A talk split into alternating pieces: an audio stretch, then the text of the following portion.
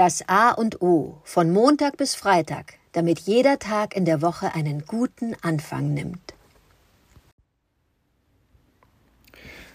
Guten Morgen, Oliver.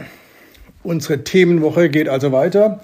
Heute mit dem Thema Riechen als ein Sinn, eine Sinneswahrnehmung. Das Riechen, also diese olfaktorische Wahrnehmung, die vor allem über die Nase geht. Das muss man sich ja klar machen. Ich brauche die Nase dazu, die ähm, Gerüche wahrnimmt. Ich habe äh, bemerkt, ich habe nachgeguckt, ich habe mich informiert, dass äh, wir anscheinend 10.000 verschiedene Duftnoten unterscheiden können. So, und jetzt muss ich mich natürlich prüfen, bin ich immer noch so, habe ich noch so eine feine Nase, um da mithalten zu können? Oder ähm, habe ich das nicht genug trainiert und nicht gut geübt und bin jetzt vielleicht nur bei 200, was ja fatal wäre. Ich will sagen, ich möchte mich äh, in dieser Woche dann auch mit meinem Riechorgan mal richtig auseinandersetzen und gucken, was kann das denn alles noch? Zumal der Geruchssinn ja der unmittelbarste Sinn ist, der sofort im äh, limbischen System verarbeitet wird. Alle anderen Sinne werden irgendwo noch im Hirn, müssen da solche Synapsen aktiviert werden. Die Nase ist so der, die, die direkteste Wahrnehmung. Dann kommen wir natürlich ganz schnell an die bekannten Sprichwörter oder Umschreibungen. Ich, ich kann dich riechen, wenn ich einen Menschen treffe, wenn ich einen Menschen mag. Ich kann ihn wirklich riechen. Das hat schon einen Grund.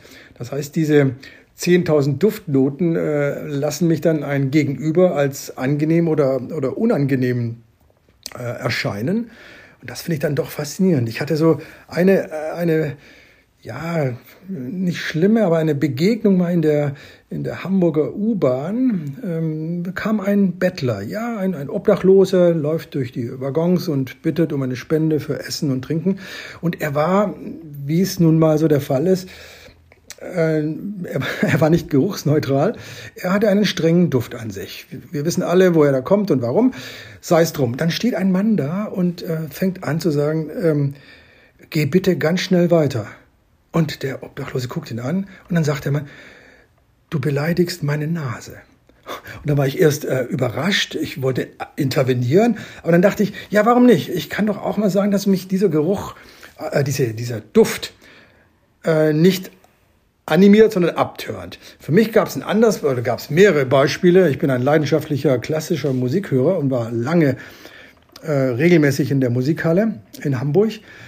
Äh, und ich sitze dann da und neben mir sitzt das Publikum in klassischen Konzerten. Ist ein bisschen älter. Dann sitzt eine Dame neben mir und die hat ein Parfum dran gehabt.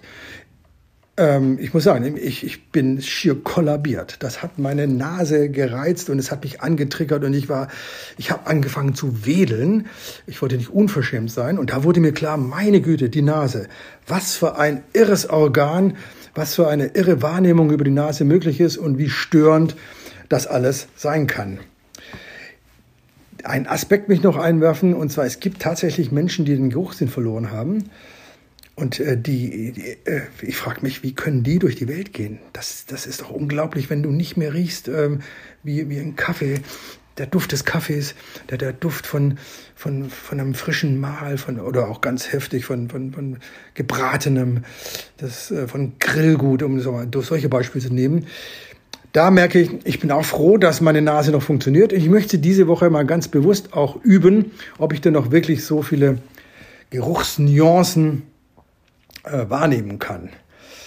Um nicht, um das habe ich dann auch noch mitbekommen, dass mir irgendeiner mal die Nase abschlägt, was ja früher dann auch bei, bei den äh, Römern und, und bei den Griechen der Fall war, wenn ich jemanden ärgern und schänden wollte, wurde nicht der Kopf oder der Arm abgeschnitten, die Nase.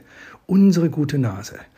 Es lebe die Nase. Ich werde mich heute auf meine Nase konzentrieren. Ich bin gespannt, wie du deine Nase in diese Welt steckst.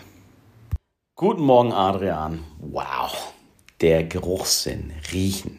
Ein Riesenthema.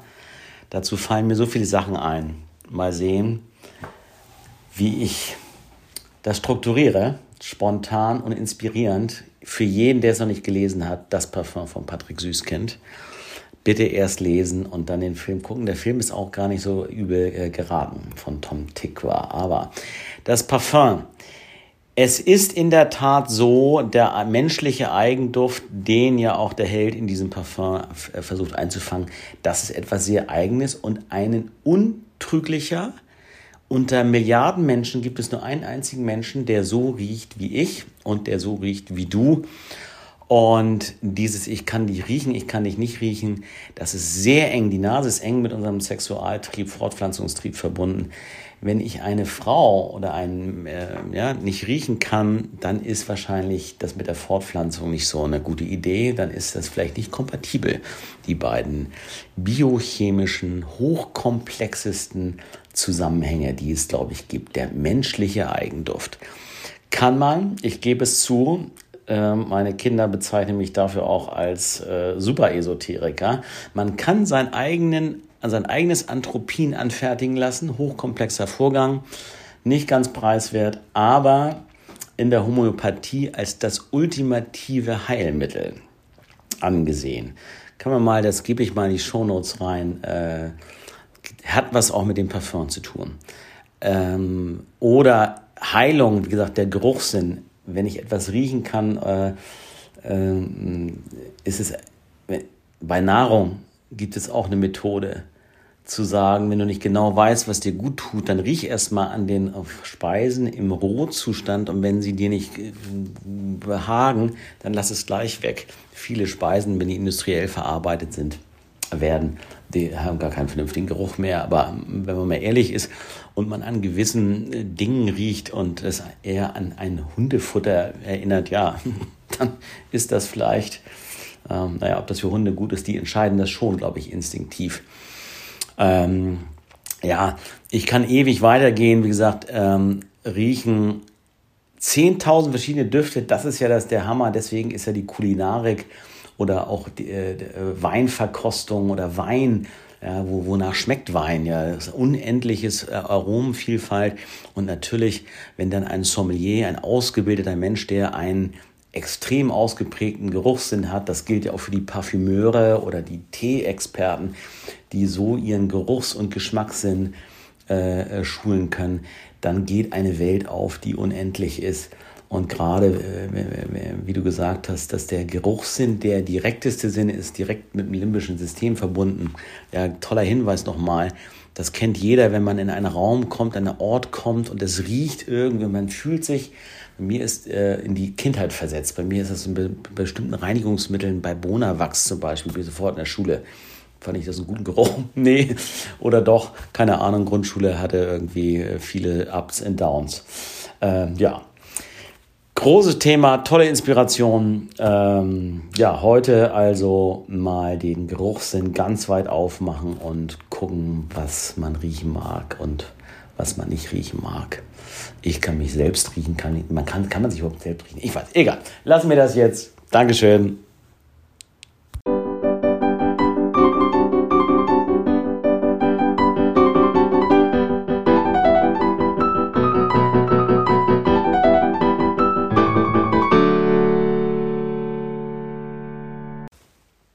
Das war das A und O, der Podcast von Adrian Hoffmann und Oliver Wünsche. Möge es ein inspirierender Tag werden. Wir hören uns morgen wieder.